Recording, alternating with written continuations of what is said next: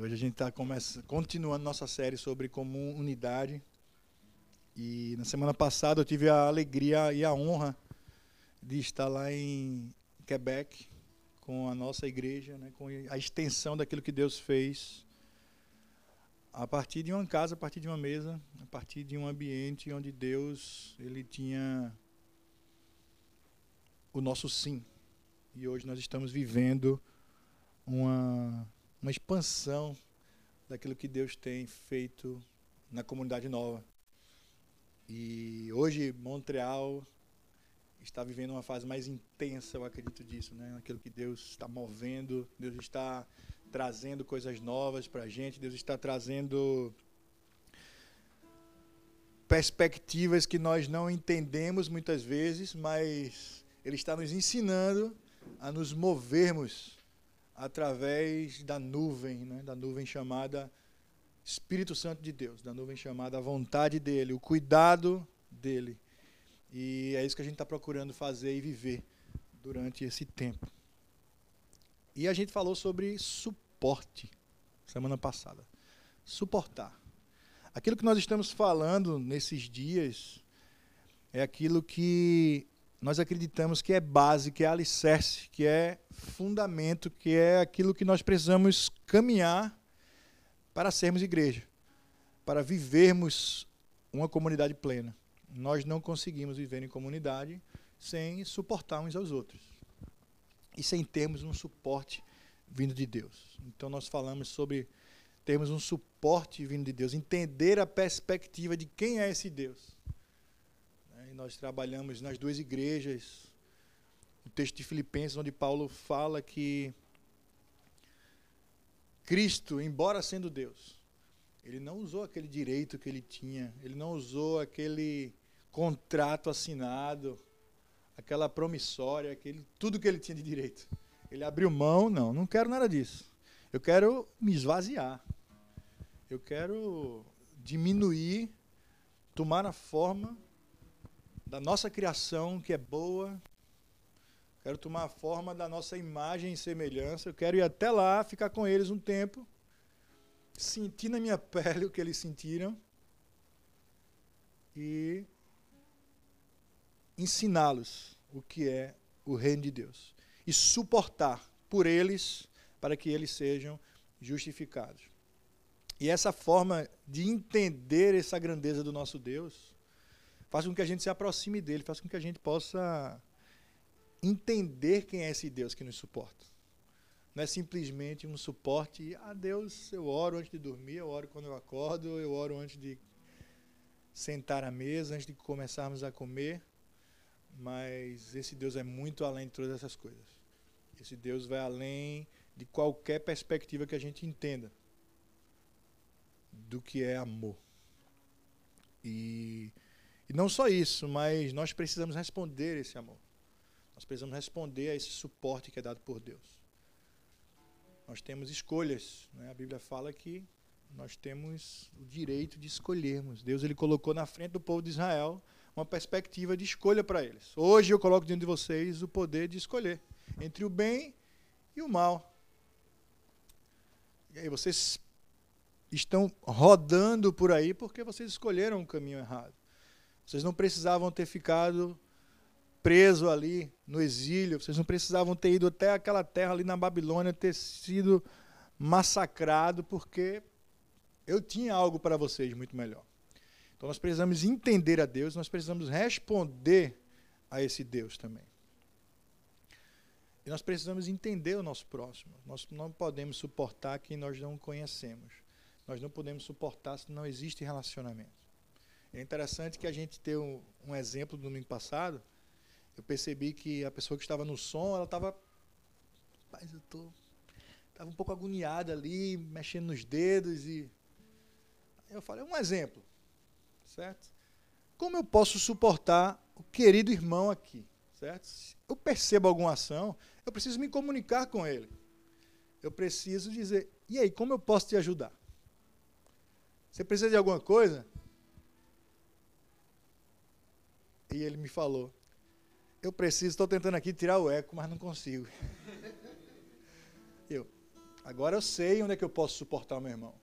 Se eu não converso, se eu não pergunto, para por aqui. Eu vou ficar acreditando que ele precisa de algo, mas eu não tenho intimidade, não tenho relacionamento para abordá-lo.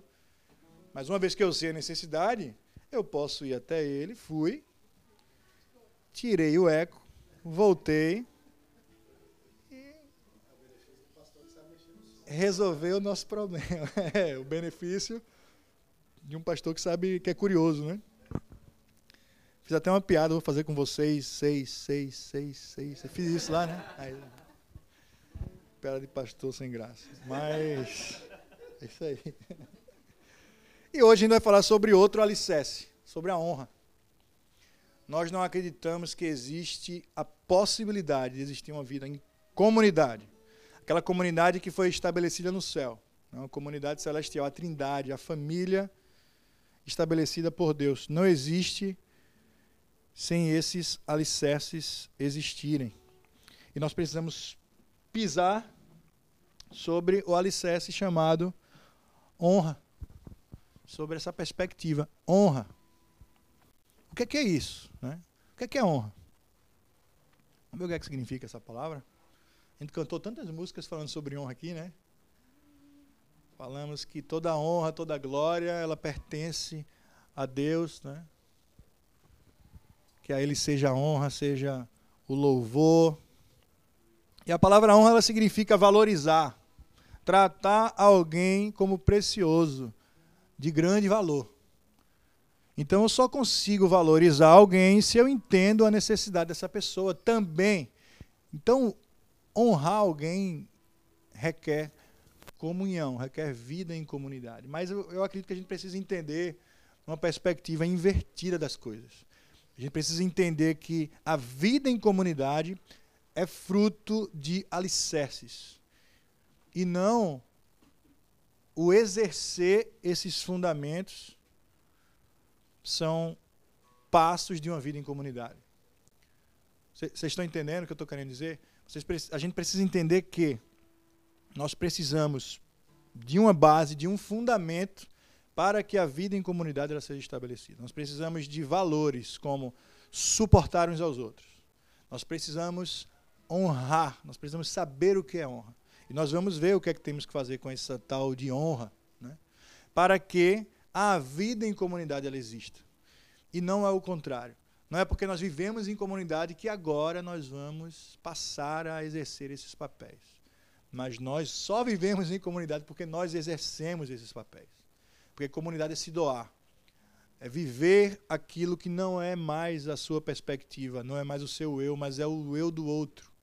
Né? O que é que ele quer? Como eu posso agradá-lo? Como é que eu posso fazer um mimo com meu irmão? Né?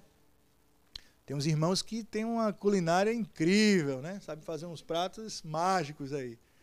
Tem outros que sabem organizar algumas coisas de forma maravilhosa. E aquilo que Deus colocou no nosso coração, nós precisamos colocar sobre a mesa para que todos possam usufruir desse bem. E, e, a honra é uma dessas coisas. Nós precisamos aprender a honrar o nosso irmão. E nós precisamos entender que tudo aquilo que nós exercemos no plano horizontal, ele foi estabelecido no plano vertical. Deus ele não nos veio e ele não nos pediu e não nos pede nada que antes ele não nos tenha ensinado. Então nós precisamos entender que toda perspectiva horizontal ela precisa ser entendida antes. O que eu tenho com Deus, o que é que Deus tem comigo.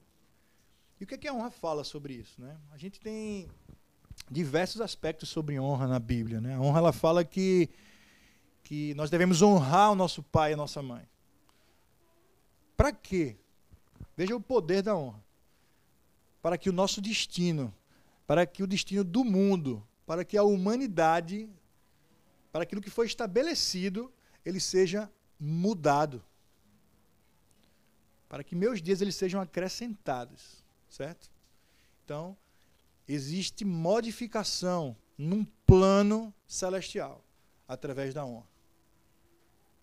Deus ele nos fala que nós devemos honrá-lo com as nossas primícias, com aquilo que ele nos coloca como, como bens, como conquistas, como dons, como talentos, e nós devemos colocá-lo colocar essas coisas diante do altar dele. E ele encherá os nossos cestos, né? os nossos lagares transbordarão. Então nós precisamos entender que existe essa perspectiva da honra. Nós fazemos algo não para receber a recompensa, mas nós recebemos essa recompensa. Nós recebemos esse favor de Deus, porque a honra ela é exercida. Quando nós exercemos a honra, nós temos a recompensa que é dada por Deus. Né? E a Bíblia também nos fala que nós devemos honrar o nosso irmão. Né? Que é bem-aventurado aquele que honra o, um profeta, aquele que recebe um profeta e o trata bem na sua casa. Ele será honrado por isso. Vamos lá. Abre tua, tua Bíblia lá num texto que se encontra em Mateus, tá? Mateus capítulo 10. Mateus capítulo 10, eu vou abrir aqui também no telefone. Mateus capítulo 10.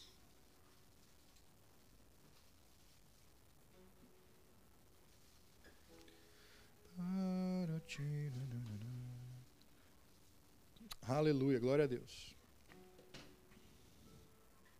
Ajeita aí a almofada, tá? Ajeita a almofada aí da tua casa. Dá um, dá um se liga para quem está do teu lado aí também. Vamos lá, abre a tua Bíblia. Mateus capítulo 10. Vê o que tá, que é está escrito.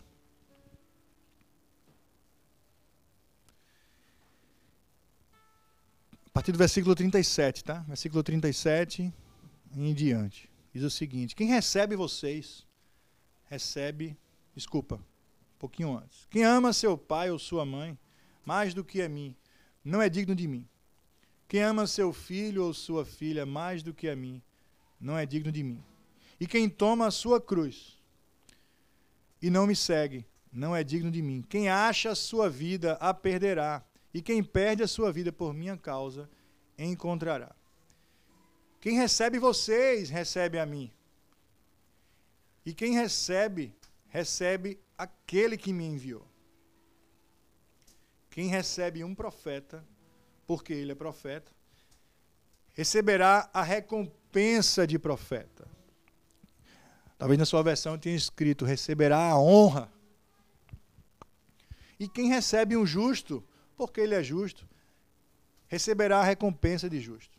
E se alguém der, mesmo que seja apenas um copo de água fria a um desses pequeninos, porque ele é meu discípulo. Eu asseguro que não perderá a sua recompensa. Então, a gente começa a entender e a perceber que existem regras estabelecidas no reino de Deus. Isso Jesus está falando sobre, sobre o seu reino, sobre como é o comportamento daqueles que são nascidos de novo, daqueles que uma vez entregaram a sua, a sua vida a Jesus. E ele está nos ensinando a, a realizarmos comportamentos, a dizer: eu preciso tratar bem o meu irmão, porque eu serei bem tratado. Eu preciso receber alguém de boa forma com aquilo que eu tenho de melhor, porque eu também serei bem recebido. Né? Mas perceba que sempre vem, faça, e você receberá. O texto não nos fala, você quer algo?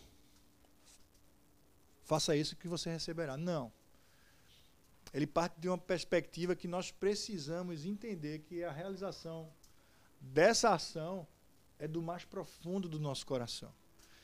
E não com a intenção de receber algo em troca. Né? Mas aquilo que vem é uma resposta do nosso coração. É uma resposta da nossa renúncia, é uma resposta do, do meu tempo que é tão precioso, mas eu vou dar para o meu irmão hoje. Tem um filme que eu estou procurando aí, alguém me falou que existia uma moeda aí que quem souber o nome do filme escreve no chat, eu mando aqui. O filme ele não tem dinheiro. Alguém me recomendou esse filme. O filme não tem dinheiro, mas as pessoas trabalham, fazem ações e ganham tempo. Então, quem souber o nome do filme, coloca aqui que eu quero assistir esse filme com minha família. Tá? Se for um filme bom, você me recomenda também. Porque tempo é precioso. Né? Então, nós precisamos honrar nosso irmão ofertando nosso tempo também. Nós precisamos colocar diante das pessoas essa perspectiva de que, meu irmão, eu eu tenho pouco tempo, mas o pouco que eu tenho, eu coloco na sua, nas suas mãos. Por quê? Porque eu creio que existe um caminho de volta. Eu creio que existe uma recompensa que é dada do céu. E a gente fala sobre multiplicação de tempo. Mas como assim? Isso não existe. Todos, todos nós temos 24 horas. Como é que o tempo vai se multiplicar? É por isso que é algo sobrenatural. Né? Por isso que é algo sobrenatural, porque traspassa o nosso relógio. E ainda assim existe, é palpável e é real. Deus, ele multiplica o nosso tempo. A gente coloca o nosso tempo diante dele e ele começa a fazer as coisas que nós precisamos, que nós buscamos tanto, que nós colocamos diante dele. Né? Então, a Bíblia fala: buscai primeiro o reino de Deus, buscai a Ele sobre todas as coisas, e as demais coisas vos serão acrescentadas. Então, a gente precisa entender que são as demais coisas que serão acrescentadas na nossa vida. Nós precisamos honrar com o nosso tempo.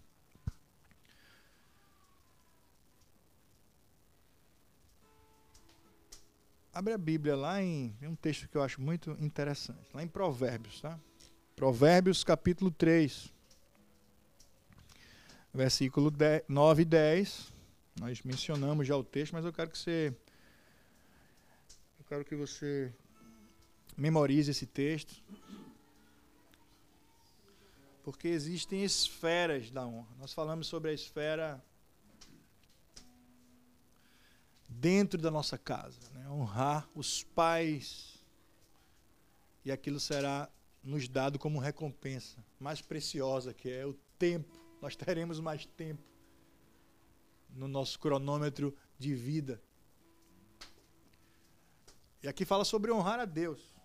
Honra o Senhor com os teus bens e com as primícias de toda a tua renda. E se, encherão fartamente os teus celeiros e transbordarão de vinho os teus lagares, né? e a tua dispensa será cheia. É, mas como assim, Deus? Está tá, tá tão difícil, Deus. É o sobrenatural de Deus. É o sobrenatural de Deus. Não é a planilha de Excel. Não é o meu budget já está separado para isso ou para aquilo, mas é colocar aquilo que Deus coloca em suas mãos diante dele. E é confiar em Deus. É, é estar dizendo, Deus, eu confio no Senhor. Eu não estou aplicando um investimento. Eu não estou querendo algo em troca. Mas eu creio que eu terei a minha dispensa cheia, que não me faltará recursos e que se encherá de alegria, né, de vinho. Essa é a representação do vinho na Bíblia. E que se encherá de alegria a minha casa. Eu vou trazer alegria para dentro da minha casa. Eu vou trazer uma atmosfera gostosa para dentro do meu ambiente. Porque eu honro a Deus com as primícias. Não é com a sobra, não é com o resto. Não é com aquilo que, ó, sobrou isso aqui, eu vou eu vou colocar diante de Deus. Não é isso que ele pede. Ele pede as primícias. E mais uma vez, quando nós entendemos que nós precisamos entender essa esfera vertical do nosso compromisso, do nosso relacionamento com Deus, para que a gente possa exercer o nosso comportamento com o nosso irmão. Eu acredito que existe uma, uma, uma chave na nossa vida que se transforma e que muda completamente. Então nós passamos a querer buscar mais a Deus para caminharmos nesse mundo, para vivermos os relacionamentos que nós, que nós temos, seja onde for. Né? Vê o que é que Paulo escreve. Lá em sua primeira carta à igreja em Corinto. 1 Coríntios. Primeira carta de Paulo aos Coríntios. 1 Coríntios 12.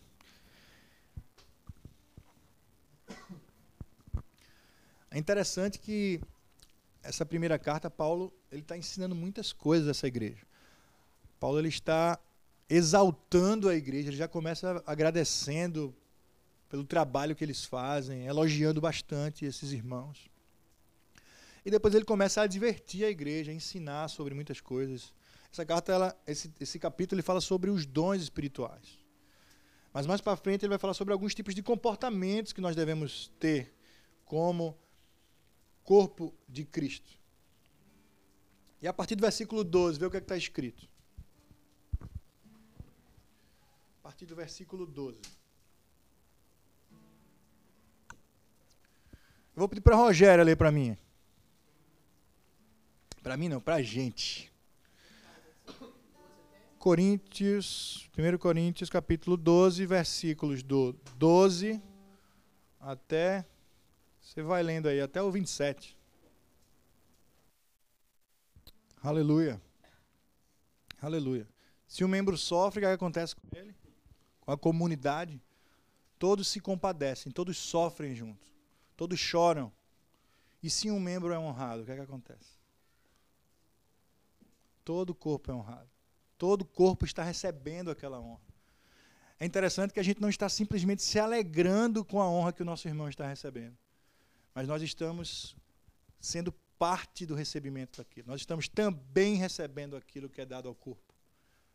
Mas aí isso me faz entender outras coisas. Eu faço parte desse corpo? Será que eu faço parte desse corpo? Eu acredito que esse texto é um texto que nos testifica é um texto que nos mostra se nós fazemos parte ou se nós não fazemos parte. Então, eu entendo que se eu faço parte de um grupo, certo? Eu não vou usar o nome corpo, vou usar o nome grupo. Se eu faço parte de um grupo e eu vejo alguém no meu grupo ser honrado, se existe uma dor no meu coração, se existe algo que não está confortável em meu coração, existe uma testificação dizendo: você faz parte de um grupo, você não faz parte de um corpo. Você não faz parte desse corpo. Porque aqueles que fazem parte do corpo, eles são honrados juntamente com quem recebeu aquela honra. Eles se tornam alegres no meio daquele ambiente de alegria. Eles se tornam sofredores no meio de um ambiente de sofrimento. Eles vão chorar com aqueles que estão chorando e eles vão se alegrar com aqueles que estão se alegrando. Então, procure entender isso, procure entender. Deus, eu quero fazer parte desse corpo, mas tem alguma coisa acontecendo dentro do meu coração que não está boa. Amém, amém. É por isso que Deus deixou em nosso meio. É por isso que Deus nos entregou o Espírito Santo dele. É por isso que existe parte da Trindade, a parte ativa, né, a parte que caminha junto com, conosco aqui na terra, aquilo que está dentro de nós, aquilo que nós recebemos, aquilo que nos testifica, chamado Espírito Santo de Deus. E nós não somos perfeitos, nós não somos seres celestiais, né? nós somos seres terrenos cheios de de erros. Mas nós precisamos entender que o nosso comportamento natural é aquilo que foi revelado pelo Espírito Santo, é aquilo que Paulo ensina à igreja de Corinto, é aquilo que nós estamos ensinando à comunidade nova, é aquilo que nós estamos trazendo para a nossa mesa, para as casas, é aquilo que a gente está trazendo para todos os ambientes que a gente vive. Nós precisamos entender que o nosso comportamento natural é um comportamento comum com todos. É por isso que nós vivemos em comunidade. O nome comunidade nova não é porque é bonito. Ah, fica legal, o tamanho cabe certinho na fachada da igreja. Não tinha nem fachada na igreja, né? Comunidade nova, né? É. Então, assim, não é porque é bonito, mas é porque é o que precisa estar queimando em nosso coração. A gente precisa entender que nós vivemos em comunidade. E viver em comunidade é isso. É chorar com os que choram, é se alegrar com os que se alegram, é receber a honra que é dada ao corpo, a parte do corpo. É por isso que Paulo começa ensinando sobre o corpo, sobre parte, sobre os membros. Aquilo que Natália sempre fala, né? Aqueles exemplos lá de como é que eu seguro esse copinho aqui com meu pensamento. Eu não consigo fazer isso. Só o X-Men vai fazer um negócio desse. Mas eu não consigo. Eu preciso desses dedinhos aqui, ó, trabalhando. Eu preciso da minha mão, do meu braço. Meu braço precisa estar conectado ao corpo e tem toda uma, uma, uma lógica aí cerebral de comandos que é dado para que isso aqui aconteça. Assim é a igreja. Assim somos nós. Nós precisamos entender que nós somos parte de um corpo e nós buscamos viver em unidade. Nós buscamos viver em unidade naquilo que Deus tem para nós. E, e é interessante a gente entender isso, porque Deus ele, ele, ele nos mostra perspectivas e coisas extremamente diferentes. Ele nos coloca em situações assim que a gente não entende muitas vezes.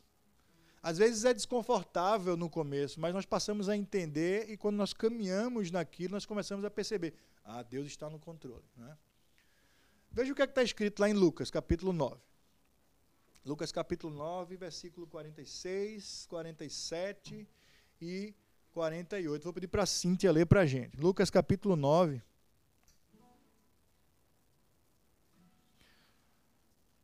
Versículos 46, 47 e 48. Deus, Jesus está aqui mais uma vez falando acerca do seu reino. Né? Surgiu uma questão, surgiu dúvidas no meio do seu povo, mas como é esse reino? As pessoas tinham uma perspectiva de que o reino seria implementado ali, que Jesus seria levantado, que um exército seria construído e que Israel, mais uma vez, iria dominar ali aquele mundo antigo. E Jesus ele começa a ensinar sobre qual é o seu reino. E, desse, e um desses ensinamentos é esse que a gente vai ler agora. Como é que é esse reino? Que cultura é essa que vocês precisam viver no meio de vocês?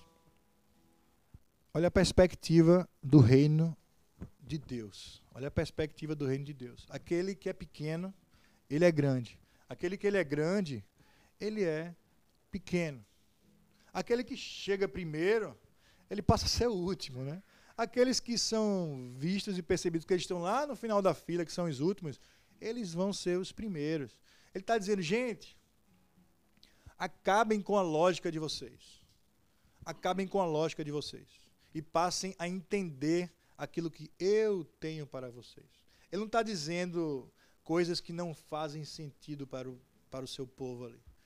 Ele só está dizendo, gente, não se prendam às suas lógicas, não se prendam às suas leis, mas procurem me entender. Procurem conhecer aquilo que o céu vive, procurem conhecer aquilo que eu tenho para apresentar diante de vocês. Então, quando a gente fala sobre honra, a gente precisa entender isso. A gente precisa saber que nós precisamos honrar a Deus. E como eu posso honrar nosso Deus? Como eu posso honrar a esse Deus que se esvaziou, a esse Deus que me suporta? Como é que eu posso fazer isso? A gente acabou de ler aqui. A gente acabou de ler. Eu posso honrá-lo com as minhas primícias. Eu devo honrá-lo. A palavra que ele fala aqui é uma palavra no imperativo, né? Faça isso. Se você quer, uma vida em comunidade, uma vida de dependência de Deus, faça isso. Abra mão daquilo que você acha que é seu, abra mão daquilo que você acha que você conquistou com suas próprias forças e renda ações de graças, coloque diante do altar. E aí Deus vai sondar o seu coração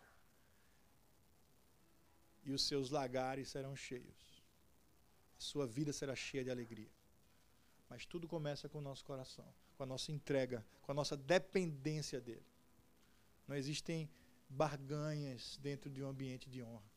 Não existe maquiagem dentro de um ambiente de honra. Não existe teatro dentro de um ambiente celestial. Deus ele olha para o nosso coração, ele olha para o nosso interior. Então por isso que nós precisamos moldar o nosso coração e clamarmos para que ele, através do seu Espírito Santo, transforme nosso coração dia após dia. Dia após dia. Mas a gente também viu que se a gente quer fazer alguma coisa para Ele, nós precisamos fazer com quem está do nosso lado. Então não se trata simplesmente de eu entregar as minhas primícias diante de Deus, de eu ofertá-lo, de eu, de eu dizer, Deus, eu dependo do Senhor. Mas esse irmão aqui eu não consigo nem olhar nos seus olhos. Não. Esse aqui não. Não se trata disso. Deus ele está nos falando sobre um comportamento, mais uma vez, vertical, uma comunhão com Ele, mas uma vida horizontal. Nós vivemos, nós caminhamos como igreja, nós cantamos várias vezes que a igreja avança, a igreja vai fazer isso, a igreja vai fazer aquilo, e nós somos a igreja. Nós precisamos caminhar com essa perspectiva. E nós só conseguimos caminhar honrando quem está do nosso lado e sendo honrado através da honra recebida pelo nosso irmão. Então, quando o nosso irmão recebe, recebe algo, quando ele vive um momento grandioso em sua vida, né? quando ele é reconhecido, quando o seu nome entra em um local de destaque, o meu coração ele se enche de alegria, ele precisa se encher de alegria. Ele precisa se encher de alegria, porque nós vivemos um só corpo. Né? Embora muitos, somos um só corpo. É isso que Jesus falou diante da mesa, diante da ceia do Senhor, quando ele estava com seus discípulos. Né? Nós somos um. É por isso que nós celebramos ao redor da mesa. É por isso que nós celebramos a vinda de Cristo. É por isso que nós precisamos trazer à memória essa esperança. É porque nós somos um só corpo. Então, gente, eu acredito que, que Deus tem um tempo precioso para nós como igreja. Que Deus tem um tempo precioso, que Deus está nos colocando, Deus está nos honrando com coisas celestiais. Ele tem nos colocado diante de lugares onde o nosso nome ele tem entrado em uma posição de destaque. E isso é honra. Isso é fruto de uma oferta que chega diante dos, do altar de Deus, que chega diante do seu trono com um cheiro, com um perfume agradável a Ele. E, e eu creio que nós estamos entrando, embarcando como comunidade, como igreja, em um ambiente onde nós iremos provar e beber de muita honra. De muita honra. E eu quero convidar vocês a gerar esse ambiente também. A partir de hoje. Eu creio que muitos já exercem isso, que muitos já fazem isso. Mas eu quero convidar vocês, a partir de hoje, a se comprometer a honrar alguém. Mas o que é honrar? vou re recapitular. Vamos lá ver o que é, é honrar, né? É valorizar é tratar alguém como precioso. O que é que é isso? O que é, que é valorizar? O que é tratar alguém como precioso? E eu quero que você faça isso fora da esfera da sua casa, porque eu parto de um princípio que você já faz na esfera da sua casa todos os dias. Né? Então, eu quero que você faça isso fora da esfera das quatro paredes que você vive. Né? Continue praticando, exercendo esse ambiente dentro da sua casa, mas dê um passo além. Você já faz isso na comunidade, você já faz isso na igreja. Mas essa semana vai ser diferente. Faça mais. Faça mais hoje, faça mais honre. Nós tivemos uma semana de serviço onde nós servimos alguém da igreja. E foi maravilhoso receber esses mimos, esses carinhos dos irmãos. Né? esse, esse tempo, mais uma vez, essa palavra tão preciosa, né, que é o tempo. E eu queria que a gente passasse a honrar mais um ao outro. Coloque alguém numa, numa posição de destaque. Né? Trate alguém como precioso. Valorize. Trate alguém como grande valor. Né? Não, não, não na sua simplicidade, mas valorize essas pessoas.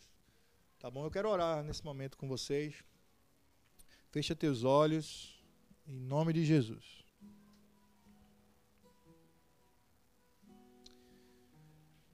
Deus, obrigado, Pai. Obrigado pelo que o Senhor tem feito em nosso meio. Obrigado por tudo que o Senhor já colocou diante de nós. Obrigado, Deus, porque o Senhor tem nos ensinado acerca de alicerces que nós devemos caminhar, Deus, para que nós possamos enxergar a tua vontade, o teu direcionamento em nossa vida, em nosso caminho, Deus.